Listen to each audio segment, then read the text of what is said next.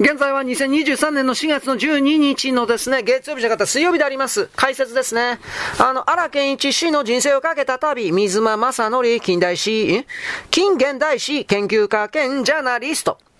荒健一氏、荒健一氏が1980年代初頭から南京攻略戦の真相を求めた旅を始めた結果、日本の名誉が守られたことを誰しもが理解されたと思っております。しかし嵐が約40年間もの長きにわたって南京事件の真相を正そうとするエネルギーは何故なのか、戦艦なのか中国に出世された親族がいたからなのか、疑問が残ったのではないでしょうか。私が荒健一氏と出会うきっかけというのは造形作家の活動を封印した数年後、朝日新聞が繰り出す南京虐殺や、靖国神社公式参拝問題など、歴史キャンペーンが国内を席巻していた1988年夏、たまたま地元の書店で、パール・ハンジの日本無罪論を購入して読み進めた時に、教科書から学んだ歴史認識とは真逆の内容に驚愕いたしました。同じ著書である田中正明氏の南京事件の総括を手にしたのですが、私の叔父が河南省で戦死していたこともあって、南京攻略戦のことをより詳しく知りたいと思い手にしたのが荒健一氏の危機がき南京事件でした。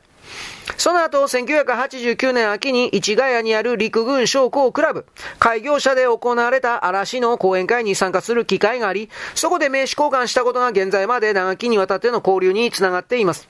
荒健一氏が戦争の歴史に深く関わるきっかけは、両親や親族から聞かされた影響ではなく、その原体験にあります。嵐が中学生だった頃の仙台市の書店では、戦争の体験などを特集した雑誌が溢れ、街には軍歌バーや軍歌キャバレーが点在して、そして駅前で募金箱に前にアコーディオンを奏でる少尉軍人がたくさんいた時代環境だったとおっしゃっていました。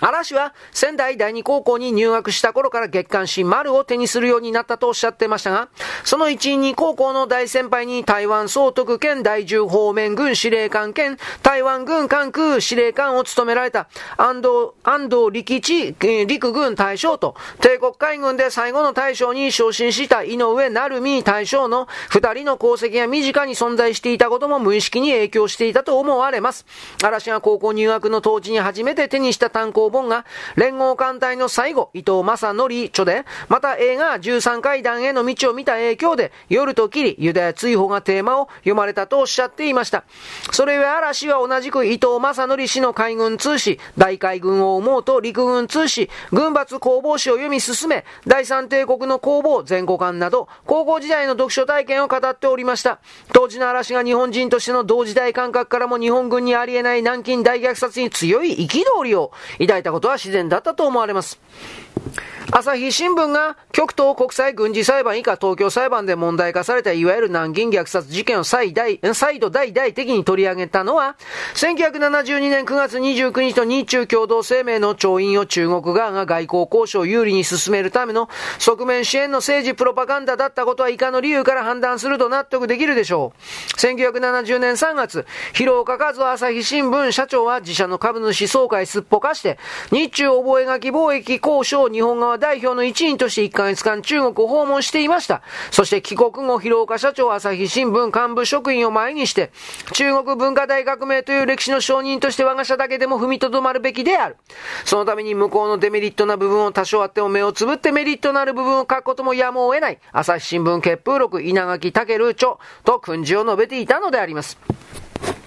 朝日新聞は1971年8月から12月にかけて本田勝一記者の連載記事中国の旅を掲載してその中で南京虐殺事件問題を再燃させました。また日中高校共同声明の2ヶ月前の1972年7月20日に本田勝一記者は中国の旅の写真版と解釈できるし出所不明写真満載の中国の日本軍総受者を出版していました。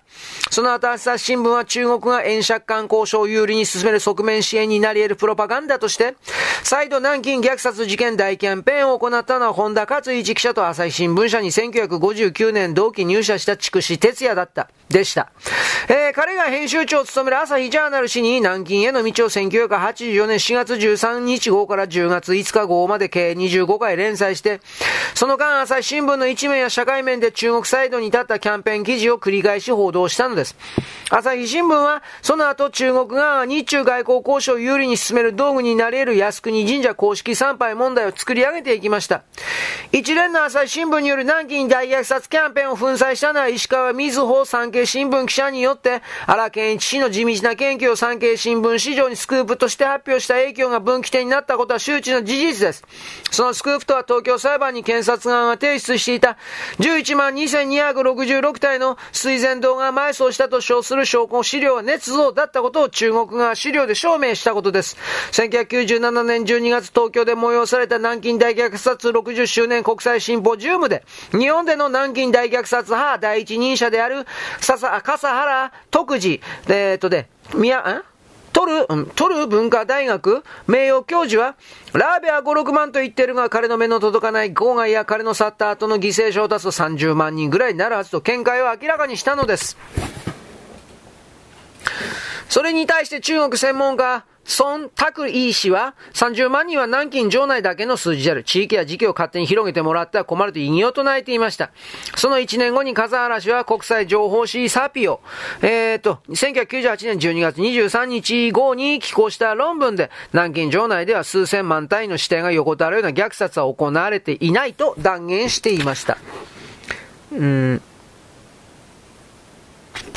まあこれどっちがどっちなんですかね。まあ今回はこの辺までです。解説割と長いですね。はい、よろしく、ごきげんよう。